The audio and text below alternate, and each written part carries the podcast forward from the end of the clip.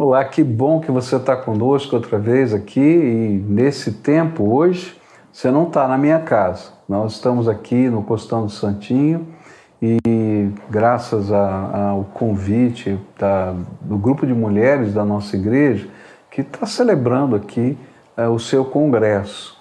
E nós vamos ter uma pequena participação, então viemos para cá. E tive a alegria de poder ter esse tempo aqui que a gente vai conversar com uma pessoa muito querida que eu vou apresentar daqui a pouco para você.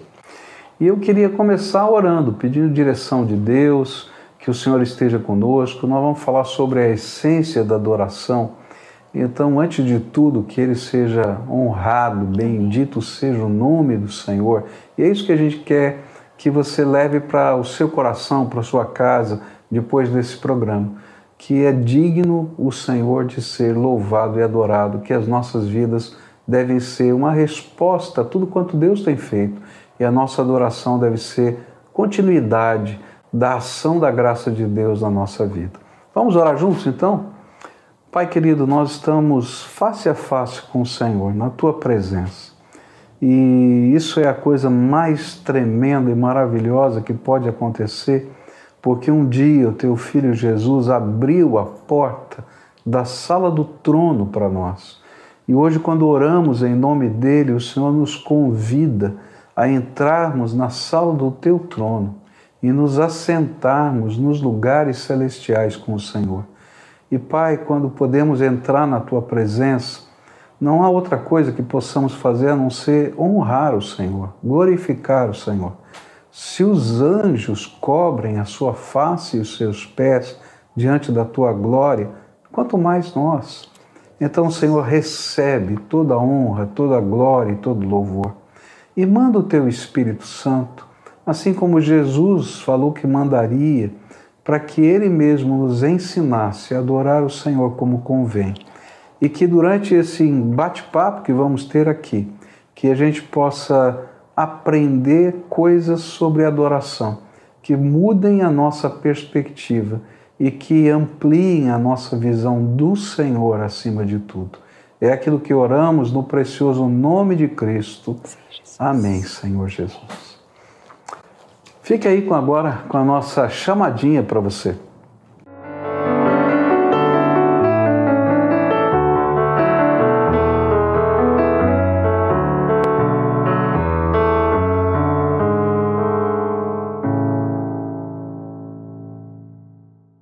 Hoje eu estou aqui recebendo é, com muita alegria né, a Raquel Novaes. Ela é cantora, compositora, musicista cristã. Há mais de 20 anos ela está ajudando a gente a adorar a Deus. Né? E ela tem compartilhado esse amor de Deus né, através da música junto com seu esposo, o Marcelo. E se você já acompanhou as lives dela, é muito, muito legal, é na casa dela, ela no piano, o marido tocando violão, às vezes estão os filhos juntos ali, a gente vê essa beleza ali de ver a família adorando ao Senhor. Ela também é membro da, da Igreja da Graça, lá em Ubatuba, exerce o ministério de louvor e adoração ali naquela igreja, e a sua voz e canções refletem a vida dela e a paixão por Deus, que estão sempre associados ao conteúdo bíblico presente nas suas ministrações. É, o ministério contempla sempre as coisas simples da vida, o valor da família e várias outras é, atividades comuns na vida da igreja. Raquel, seja bem-vinda, viu? Não está na minha sala, gostaria que fosse lá na minha casa, mas nós estamos juntos aqui para participar desse evento. E eu queria que você começasse fazendo o que você sabe fazer melhor, Bora. cantando. Canta pra gente alguma coisa. Vamos lá, eu quero deixar um, um trechinho de uma canção chamada é, O Amor de Deus, Logo Eu. E uma parte da canção diz assim: Logo eu, um pobre pecador, logo eu tão fraco e tão devedor. Logo eu, de graça recebi o amor de Deus. Uau, é. que gostoso. Olha, eu me senti como se eu estivesse entrando na sua casa, você hum. tocando piano, o Marcelo tocando violão, né? Aquele tempo gostoso que você ministra nas suas lives, né? Obrigada, né? Pastor. E, a, e aquela coisa boa de a gente sentir que sai do coração louvor e adoração, Amém. né? E o tema de hoje é esse mesmo, a essência da adoração, Sim. né? E, aí eu queria olhar para Raquel agora como mulher, como serva de Deus e perguntar para você: o que é essencial para a vida de um adorador? Eu acho que essa canção, Logo Eu, ela traz algo que é essencial para a vida do adorador, que é uma vez que a gente se encontra na condição de pecador, de separado da vida de Deus, né? Filhos da ira, filhos da desobediência, e por graça e por misericórdia de Deus, a gente recebe o amor do céu, o amor de Deus. Esse amor nos traz para perto. A ira de Deus é imputada sobre o seu filho. O caminho que era fechado é aberto por graça, por misericórdia, esse perdão que a gente recebe. Então, esse senso de dívida, né? O quanto eu devia, uma dívida impagável, mas que o Filho de Deus foi lá e pagou a minha dívida. Então, eu acho que quando a gente tem esse entendimento, existe amor quem é muito perdoado, quem é muito perdoado, muito ama, né? E eu acho que não tem como existir adoração sem amor. Porque a adoração faz com que, no caso, o nosso Deus esteja no primeiro lugar da nossa vida, né? O nosso pastor, o pastor Ademar de Campos, né? Eu tenho o pastor Virgílio, lá de Ubatuba, mas a gente também tem o pastor Ademar, que nos ensina muito a respeito da vida de adoração. E ele fala que adoração é um estilo de vida. É então, é não é um estilo de música, não é um estilo de poesia, de letra, ou nem mesmo de oração, mas é um jeito de viver. E uma vez que eu recebo o amor de Jesus na minha vida, não merecendo, eu respondo em amor. Então, uma vida que ama é uma vida que adora, né? uma vida que se satisfaz em Deus. Eu gosto da definição é, de John Piper, quando ele fala sobre adoração, que adorar é devolver para Deus o brilho do seu valor. Então, Uau, eu estou diante dele, lindo. não é lindo? Reconhecendo quanto ele é amoroso, misericordioso, santo, sábio, soberano, poderoso. Então, eu reconheço isso e eu devolvo isso né, nas minhas palavras, naquilo que eu confesso. Eu gosto também de uma outra definição, o Richard Baxter, ele fala que nossa adoração a Deus será melhor quando o nosso prazer em Deus estiver no seu ápice. Uau. Então, quanto mais prazer eu sinto em Deus, isso é consequência do amor, né? Quando eu amo, eu tenho prazer na pessoa em quem eu amo, né? Raquel, conta pra gente um pouquinho da sua história. Como é que esse amor brotou aí no teu coração? Puxa vida. É, eu, eu cresci eu sou de Casa Branca, interior de São Paulo. Apesar uhum. de estar morando em Ubatuba já há 20, quase 25 Casa Branca anos. é perto de Campinas Isso, ali. Isso, tá. é minha cidade natal. Eu cresci na igreja presbiteriana de Casa Branca. Eu fui batizado aos 11 anos de idade pelo pastor Jonas Zuski que hoje já está com o Senhor, né? Mas eu tive uma experiência, pastor, ali com 11 anos. Eu lembro que era Dia das Mães, nem sei por que, que eles marcaram o batismo no Dia das Mães, mas eu sei que era. Porque nós almoçamos na cidade vizinha, que era a casa da minha avó, e na, no retorno eu estava ansiosa porque era o dia do meu batismo e eu ia fazer a profissão de fé e ser batizada, né? E furou o pneu do carro logo na entrada da cidade, né? E a minha avó, sabendo da minha aflição, minha mãe foi resolver o problema do carro, minha avó me pegou pelo braço, a gente foi caminhando até a igreja para não perder a hora de conversar com o pastor antes do culto, né? E ali eu fiz a minha profissão de fé, fui batizada e tomei a ceia pela primeira vez. E eu me lembro no banco, o banco que eu estava sentada do lado esquerdo da igreja, quando eu tomei a ceia, eu tive um, um choro, sabe, que e eu não entendia na época o que estava acontecendo. Eu lembro da esposa, Maria Alice, a esposa do pastor, veio me perguntar: tá tudo bem? E eu disse: tá tudo bem. Mas era uma alegria que eu sentia, era uma alegria. Hoje eu sei que era o Espírito Santo, sabe, me enchendo naquele dia e atraindo o meu coração, né? Aí morei ainda em Casa Branca até os 14 anos, depois passei dois anos em Mojimirim, dois anos em Mogi Guaçu, até que fui passar uma semana de férias em Ubatuba, minha tia morava lá, sempre me convidando para passar um ano com ela. E nesse ano ela convidou e o meu marido me pediu um namoro. Opa! Mas eu acho que foi desde essa, desse período de infância, de estar ali na igreja, de receber a palavra. como eu aprendi a amar a palavra de Deus através do pastor Jonas e depois o meu pastor hoje, né, já há quase 25 anos, pastor Virgílio, ele é um adorador. Ele é um adorador, ele é um homem que inspira a adoração na nossa vida, através da vida dele, né? O amor que ele tem pela palavra. Então, isso, tudo foi gerando, né? No meu coração, conheci o Marcelo, Marcelo é um homem comprometido, a, a, gente se aliançou no mesmo propósito, né? De servir ao Senhor juntos, no mesmo ministério. É graça de Deus que atraiu o coração. Então, agora né? vai para um, um outro, outro momento, né? Sim. Então, aí Marcelo, namoro, casamento. E como é que vai essa ideia agora? O Senhor nos chama para um ministério né, exclusivo, né?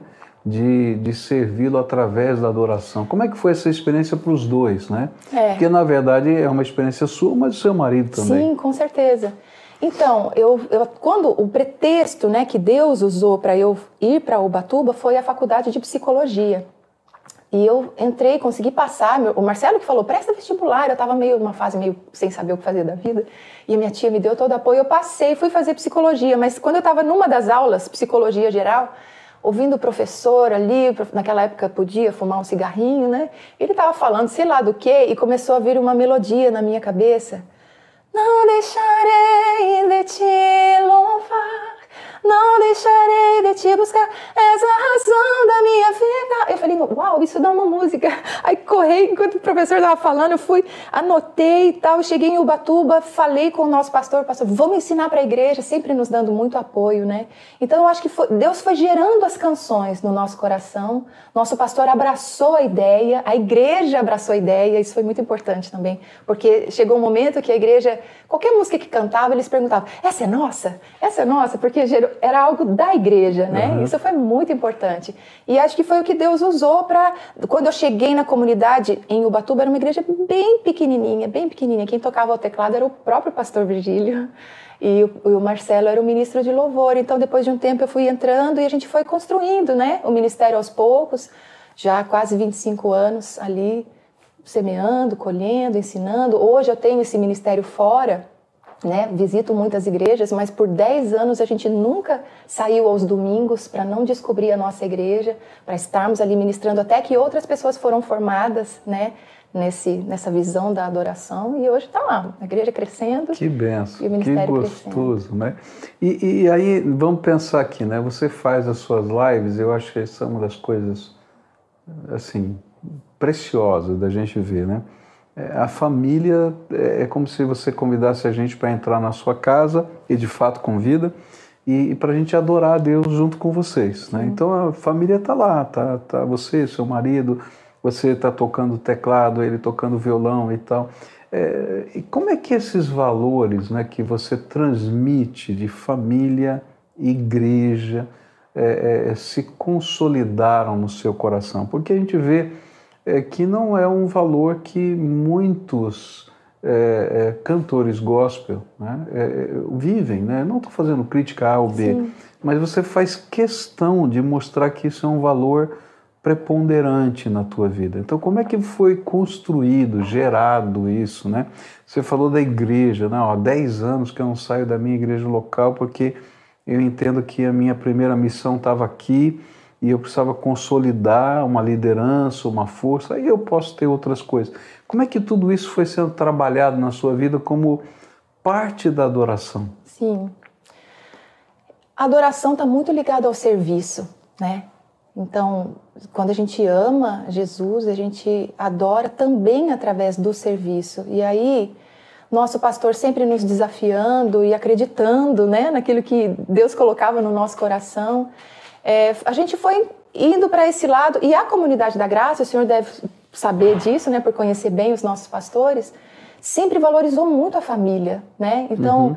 é, é como um pilar para nós essa questão da família, do relacionamento conjugal, dos filhos. Então, ficaram como que dois pilares para a nossa vida mesmo, a igreja local e a nossa família. Inclusive hoje que a gente viaja mais, a gente tem um limite. A gente não está todo final de semana viajando porque nós temos filhos e porque a gente ainda exerce o nosso ministério na nossa igreja, né? Então, todo primeiro domingo do mês nós estamos em Ubatuba, é o domingo da ceia, sou eu que ministro o louvor.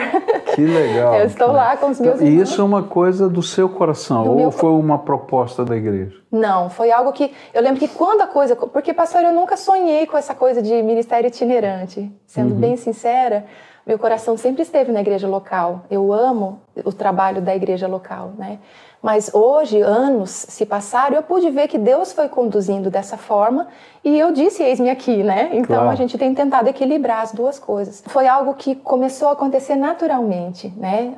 A gente nunca eh, ligou se oferecendo para ir tocar em alguma igreja. Nunca fizemos isso. Ainda que eu não, não discorde de quem né, tem esse, esse modo de trabalhar, mas no nosso caso sempre foram convites. Você poderia vir. Então, então a coisa foi acontecendo e o nosso pastor nos colocou essa, esse posicionamento. Olha, vocês podem ir, mas eu faço questão que estejam aqui. Eu falei, quanto você quer? Quanto você gostaria que nós estivéssemos aqui?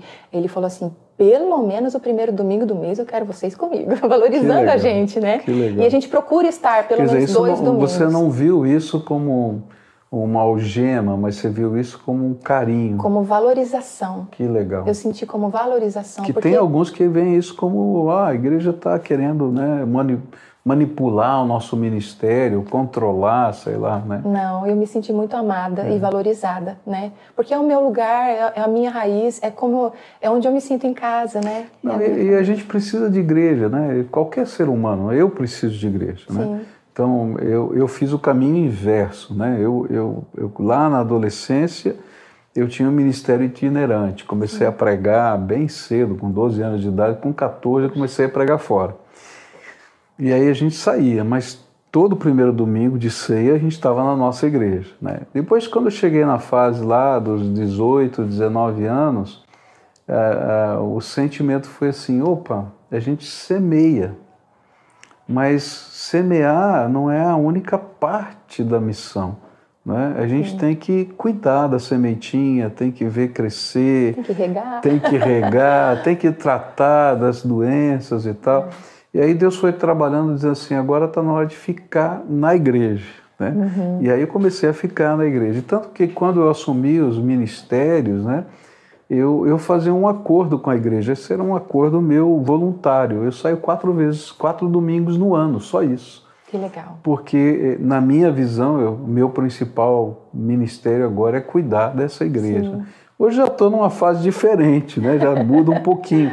Mas assim, eu acho interessante ver que, que a gente tem que valorizar a igreja da gente, o povo da gente. Por exemplo, quando você falou, ah, essa é nossa música, né? nossa. Quer dizer, é tão gostoso a gente ver que a igreja ela se apropria né, dos dons que Deus deu no contexto dela.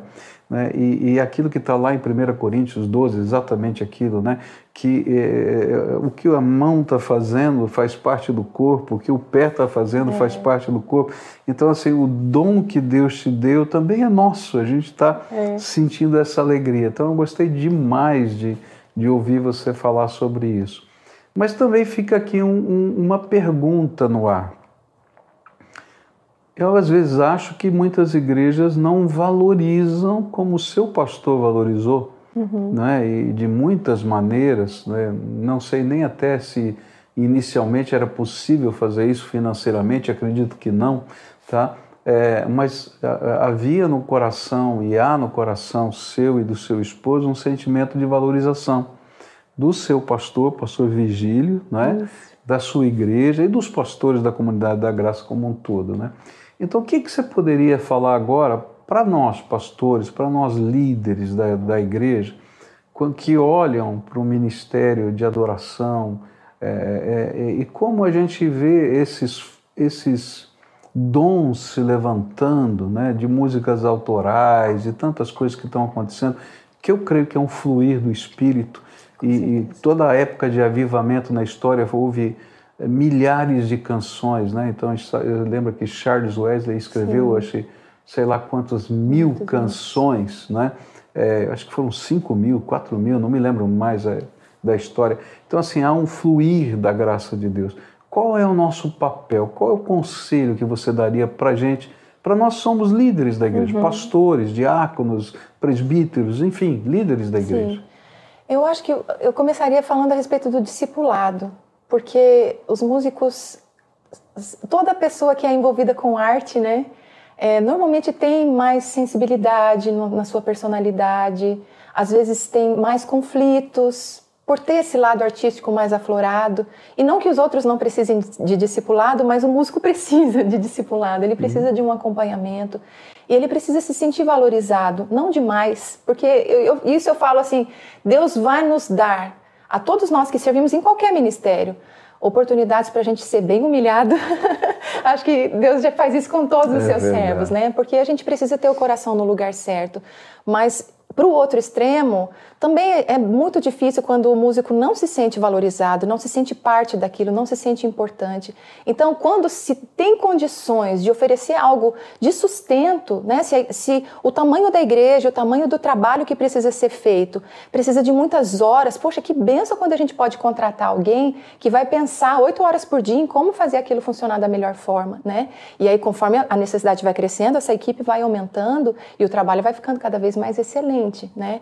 Por outro lado, quando as, as igrejas não têm condições, esse pastoreio, esse cuidado, essa valorização vão gerar no músico, eu falo isso por mim, porque quantos anos eu servi voluntariamente a minha igreja, vai gerar um comprometimento e uma alegria e um prazer de estar ajudando a construir algo que Deus colocou no, no coração do meu pastor, né? Tão bonito quando o ministério de louvor caminha ao lado do, desse ministério pastoral, o que, que Deus tem dado ao meu pastor, o que está no coração dele, sobre o que ele tem pregado. Então o músico vai lá lá, ele vai cantar sobre isso, ele vai ajudar a registrar essa mensagem que Deus está direcionando a igreja, né? Tudo fica tão casado. Eu me lembro do pastor Edson Queiroz. Uhum. Sim, meu amigo de, de faculdade teológica. A gente então, sentava junto, um do lado do outro. É, ali. como fomos abençoados, é né? Com, com, o Ministério do Pastor. A gente ministrava lá todos os anos, ali em Santo, Santo André. André. E eu me lembro dele um dia comentando que ele, ele sempre tentava fazer assim tem um período de louvor, e aí vem os recados, e vem dízimo, não sei o quê, e vem a palavra, e aí ele sempre tentava fazer com que o culto encerrasse com uma canção que amarrasse tudo aquilo que ele ministrou, porque ele sabia, e, e falava tchau, tchau. Porque vai embora com essa música que vai te ajudar a lembrar o que foi ministrado, porque a palavra às vezes a gente esquece, é mas verdade. a música faz referência àquilo que foi ouvido, né? Então essa era a intenção. Que bonito quando a gente pode ter uma pregação e uma música que andam juntas e uma vai reforçar a outra, né? E a música, na história da igreja, ela tinha esse papel doutrinário, né? De ensinar, de transmitir as verdades bíblicas, coisa que o pastor Ademar valoriza tanto e passou tanto para nós, né? Não, essa era uma das ferramentas principais da reforma, né? Lutero usou, inclusive, as melodias que eram conhecidas, cantadas nas tavernas e tal, que ele colocou letras para inculcar através da música a mensagem da palavra de Deus. Isso é né? é tremendo, então, é... porque é uma renovação da mente, né? Perfeito. né? É você vai sendo transformado pela palavra. E a música ela é um instrumento nesse é. sentido, né? Para dar um testemunho aqui, né? É, eu sou tremendamente abençoado. A gente tem na igreja é, muita gente que Deus usa tremendamente. Paulo Davi, que é o nosso ministro de, de louvor e adoração, hoje está passando por um tempo muito difícil Sim. de enfermidade, mas eu queria honrá-lo aqui, tá? Porque é um homem de Deus eu acho que uma das coisas, ele é um músico fenomenal, Sim. tá? Mas o que ele transpira da graça e do poder do Espírito Santo me inspira todo dia. Que então benção. é muito bom de trabalhar com ele e com toda a equipe dele, que são tantos que trabalham lá.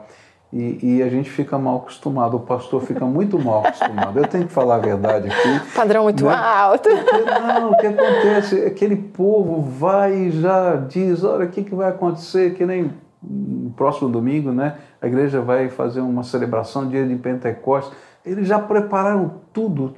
Assim, eu fico assim, eh, eu sou muito abençoado. Glória eu tenho que louvar a Deus. Eu tenho certeza que, que a igreja vai ser abençoada, porque eles estão lá planejando, fazendo, e a gente tem que valorizar esse, esses ministérios. Eu acho tremendo quando, quando Deus vai falar para Moisés, né? Ele vai dizer, olha, você vai construir a arca, melhor, vai construir a, o tabernáculo. e você vai usar fulano, beltrano, ciclano e vai dando o nome dos Tão artistas. bonito, é. E ele vai dizendo: Eu os ungi Uhum. com o meu espírito. E, e é tremendo, porque naquele tempo os ungidos do Senhor eram o rei, o sacerdote e o profeta. E ele diz: Eu os ungi com o meu espírito para fazer essa obra de arte. Glória E eu vejo exatamente isso, que a gente, como igreja, tem que valorizar essa unção que Deus tem dado e reconhecer a bênção que ela faz, né, que ela realiza através do poder de Deus na vida de tanta gente e alcançando tanta gente. Como é que fica essa questão do mundo gospel, evangélico, não estou falando só de Brasil, do mundo inteiro, com essa relação com o mundo dos negócios, né? As grandes gravadoras, a, a- até a, a tietagem toda, né? Chegar de limusine, já vi tudo isso aí acontecer, né? Como é que você vê tudo isso? Então, eu vejo algo bastante preocupante porque, para mim, fere completamente os princípios né, do serviço, do de graça recebi, de graça eu vou dar.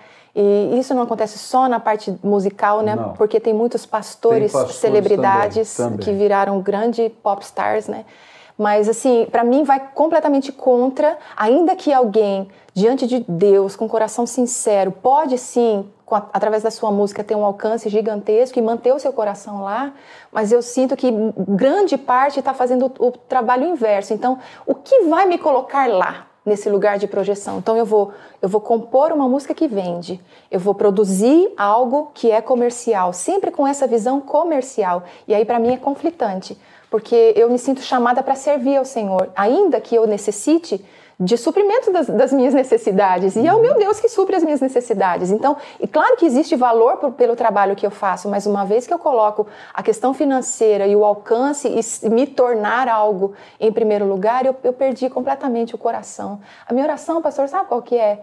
Assim, eu nunca almejei, né, esse tipo de coisa, assim, eu, eu, eu queria sempre trabalhar com música. Quando eu estava na metade da faculdade de psicologia, do primeiro ano, eu falei para os meus tios, eles pagavam a faculdade para mim, eu falei, olha, psicologia é muito legal, mas eu quero viver da música, eu quero cantar para Jesus, essa é a minha vida. E na, na faculdade eu estava compondo, né? Deus enchendo meu coração. Isso tudo fruto do meu pastor ministrando, né? Nos nossos corações, no pequenino ministério de música que a gente tinha naquela época. Então, quando eu abri mão de tudo isso e fui servir ao Senhor na minha igreja, eu não tinha essa ideia de, de crescer, nem mesmo de gravar disco. Isso foi a partir do meu pastor, de da gente gravar o que estava acontecendo entre nós. Mas eu, a minha oração sempre é, Senhor, que o Senhor me conduza até onde o meu coração se mantiver em Ti, Amém. íntegro, inteiro, porque eu não quero ir além e perder meu coração. Porque o que me satisfaz não é a música, pastor.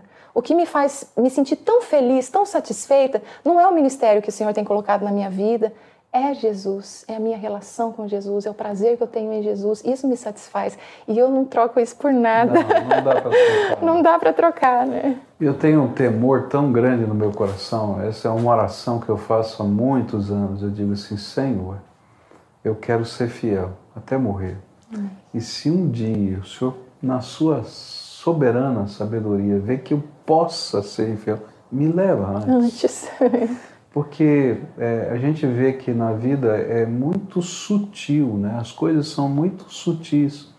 Ah, o, o, caminho às vezes é tão, é tão ali, você está um pouquinho mais à esquerda, um pouquinho mais à direita, Sim. você cai e você tem que estar exatamente no caminho do Senhor.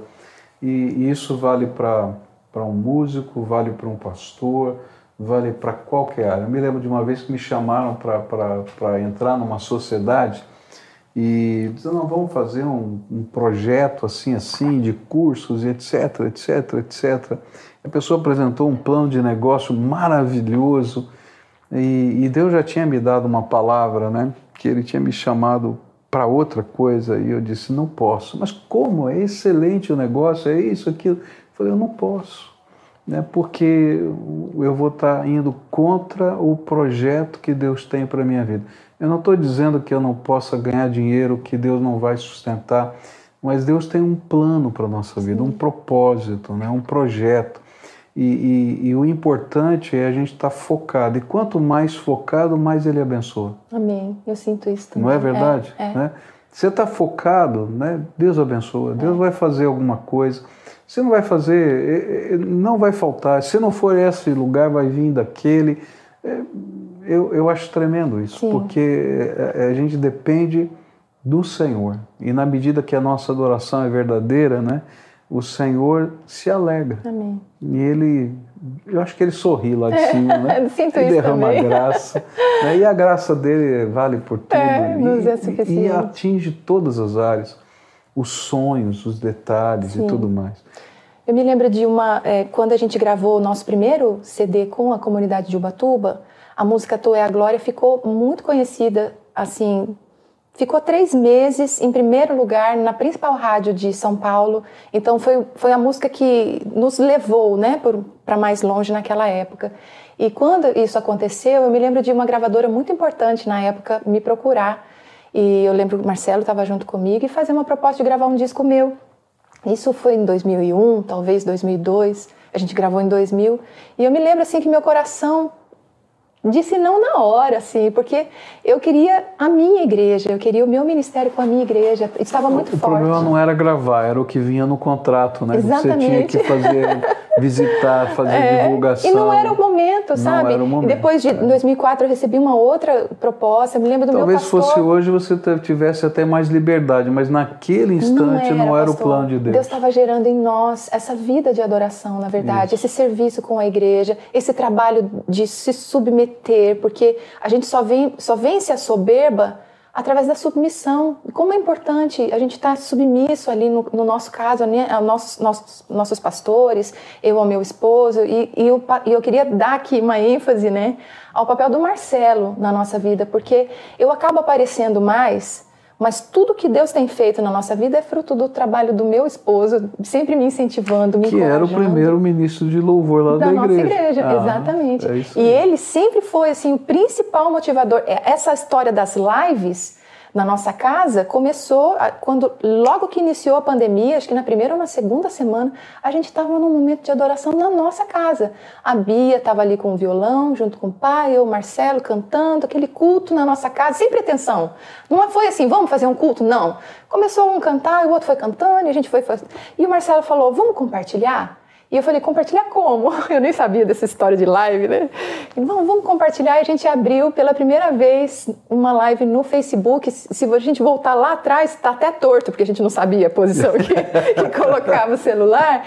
Mas muita gente foi entrando porque havia um, um medo pairando, né? Uma incerteza, é as igrejas fechadas, muita gente não podendo congregar. Muitas igrejas não tiveram essa facilidade de rapidamente transmitirem seus cultos, né? Então isso fez com que as lives tivessem um alcance que nós nunca poderíamos imaginar. Mas foi algo compartilhado daquilo que a gente já estava vivendo ali na nossa casa, né? Eu, meu esposo, Amém. nossos Mas filhos. eu acho que essa é a beleza que a gente vê lá, né? É, é essa família adoradora. Amém. Uma coisa que vai crescendo. Agora, uma outra pergunta que eu tenho para você é, agora no seu coração, na sua visão, né?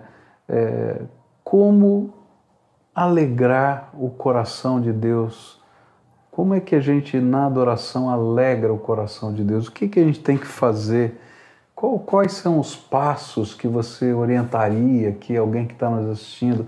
Você quer ser um adorador? Como é que você vai é. alegrar o coração de Deus com a sua adoração? É, eu, eu acho que eu, eu volto naquela frase do Baxter e me lembro de uma outra também que para mim eu levo comigo, que é do Piper. Ele fala que Deus é mais glorificado em nós quando nós somos mais satisfeitos nele.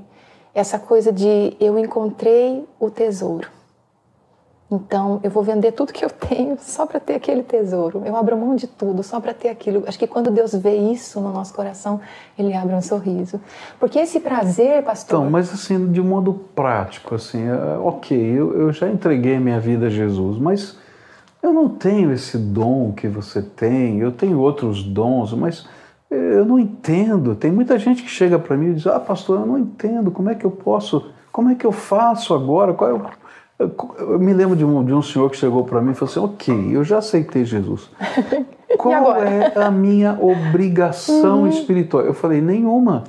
Você não tem obrigação nenhuma. Como? Mas eu tenho. Eu falei: Não, querido, agora é um outro momento na sua vida. Você vai se relacionar com o Senhor. Mas às vezes as pessoas chegam para a gente, né, como você como ministra de louvor e adoração, eu como pastor, perguntando como é que eu faço para me tornar um adorador?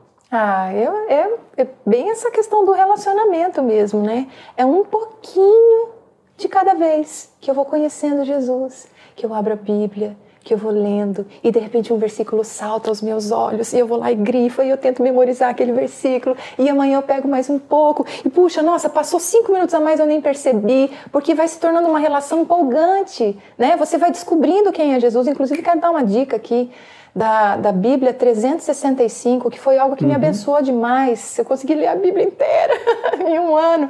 E eu nunca, confesso, nunca tinha sido tão disciplinada na leitura da Bíblia, então recomendo, me ajudou. A nova versão transformadora, ela, ela também ajuda a trazer alguns textos de uma forma um pouquinho diferente. Depois você vai lá no, no mais tradicional, confere, mas isso para mim foi muito legal, poder ler a Bíblia toda durante o ano. E um pouquinho que você vai lendo, você vai conhecendo, porque é um relacionamento maravilhoso. Isso. Nossa próxima música, pastor, o nome é Anseio. E a letra da música fala assim: Quanto mais te busco. Ah, não, tem que cantar. Não posso cantar. Ainda não posso, mas fala: quanto mais te busco, mais desejo te buscar. Quanto mais conheço a Ti, mais desejo conhecer. Eu anseio por Ti, eu anseio por mais de Ti. Quanto eu mais te adoro, mais eu quero te adorar. Quanto eu mais te amo, mais eu quero amar. Porque é um oceano infinito de é prazer, de é satisfação, é de contentamento. E um pouquinho que eu sacio a minha sede hoje, ao mesmo tempo essa sede me desperta mais sede. E assim a gente vai num conhecer e prosseguir em conhecer. E esse prazer em Deus, ele surge espontaneamente. É tremendo, né? É. Agora vamos mudar aqui. Você e seu marido dirigem, né, ou, ou ajudam a igreja no ministério de louvor e adoração. Como é que a gente conduz alguém à adoração num culto, né? Como é, qual é o papel desse ministro de adoração? Ok, de adoração. A gente eh, a gente pensa numa liturgia, num programa do culto, mas eh, não é só isso. Isso, isso, é muito frio, é. né? Então, como é que funciona isso? Bom, para um lado mais espiritual, eu dizia, eu diria o seguinte: a minha pastora Márcia, ela costuma dizer que a gente não pode conduzir alguém a um lugar onde a gente nunca foi.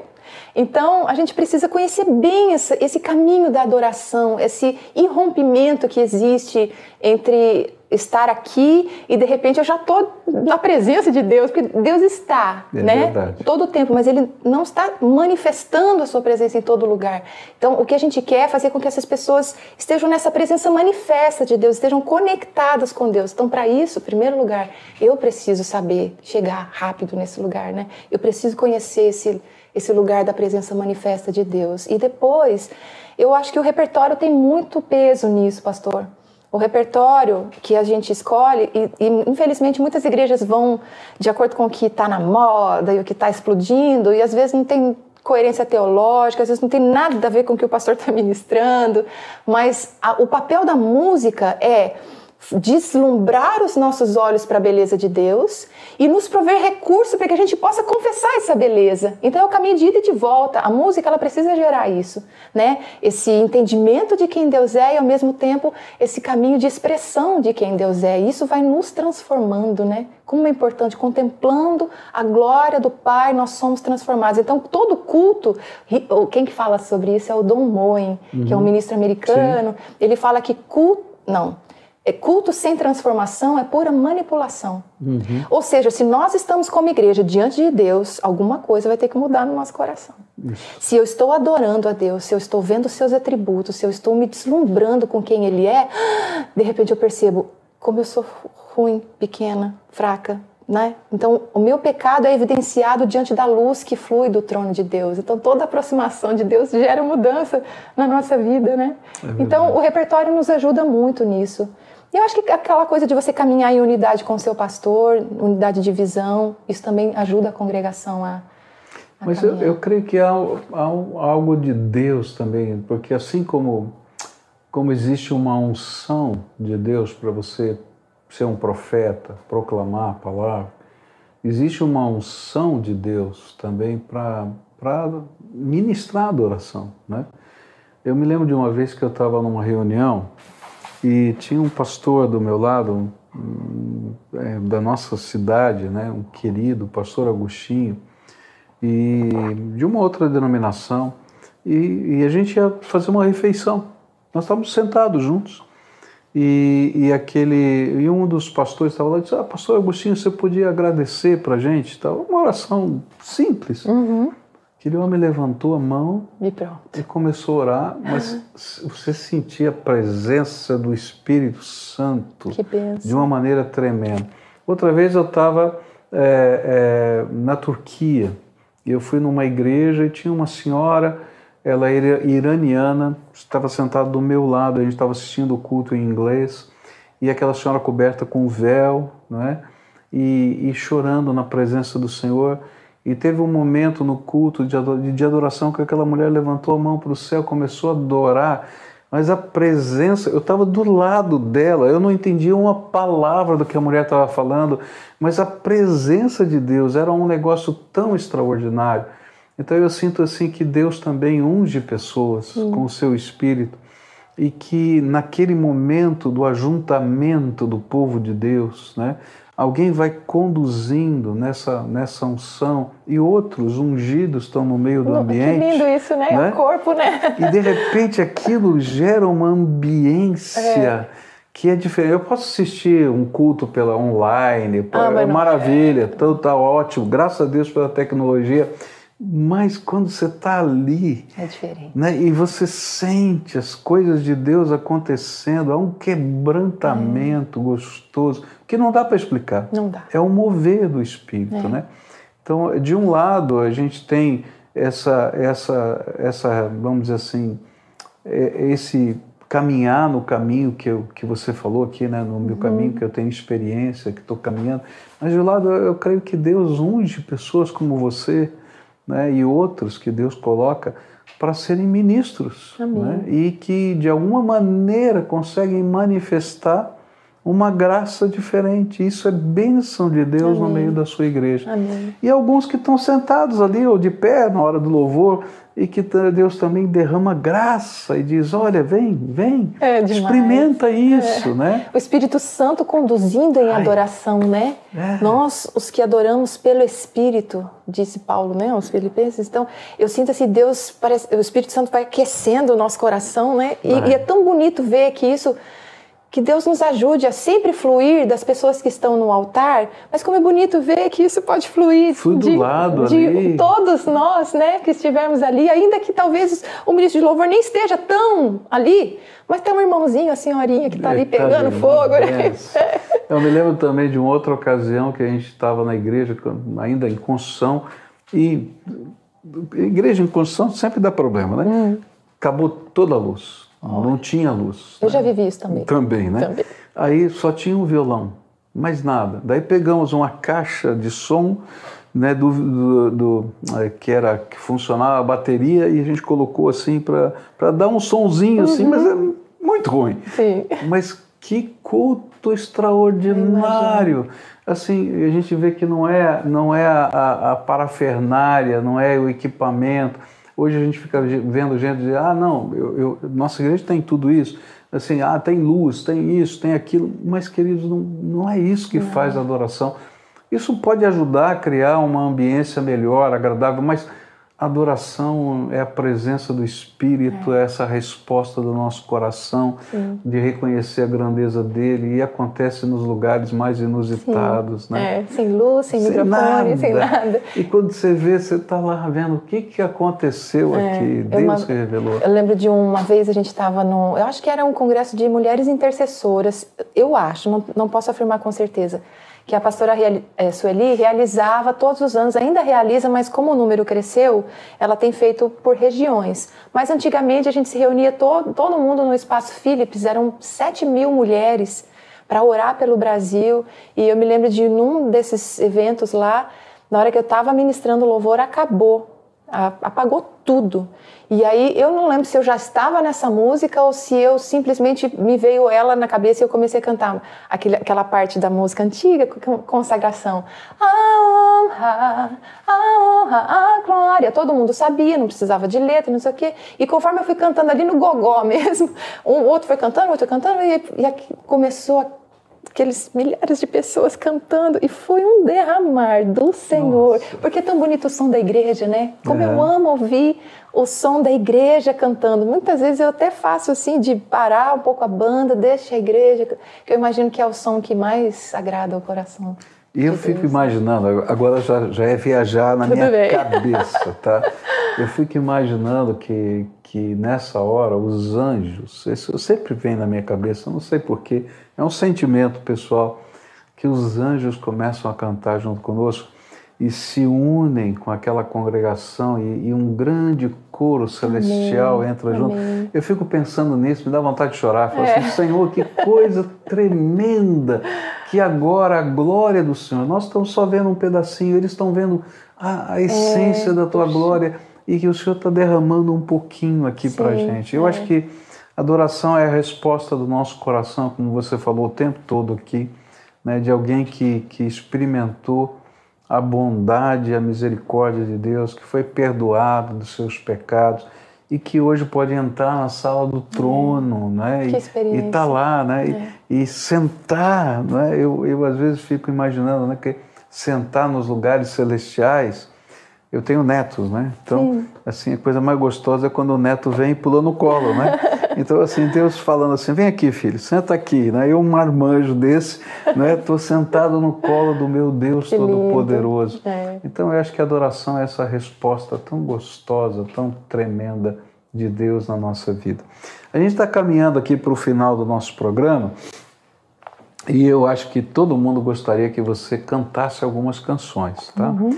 Então, é, você disse que, né, que gosta de terminar deixando deixando o som, né? Foi, foi o Edson Queiroz, né, que falou para deixar o som, né? Para é. pensar, para o louvor é. ficar. Então deixa alguns sons, não precisa ser canções inteiras, mas quem sabe né? trechinhos assim que Deus ministre no seu coração para ficar no coração da gente Vamos aqui. Lá. Eu me lembro de uma bem antiga, não sei se se vocês vão se lembrar, mas eu aprendi quando criança, um corinho que diz: Ele é tudo para mim. Ele é tudo para mim.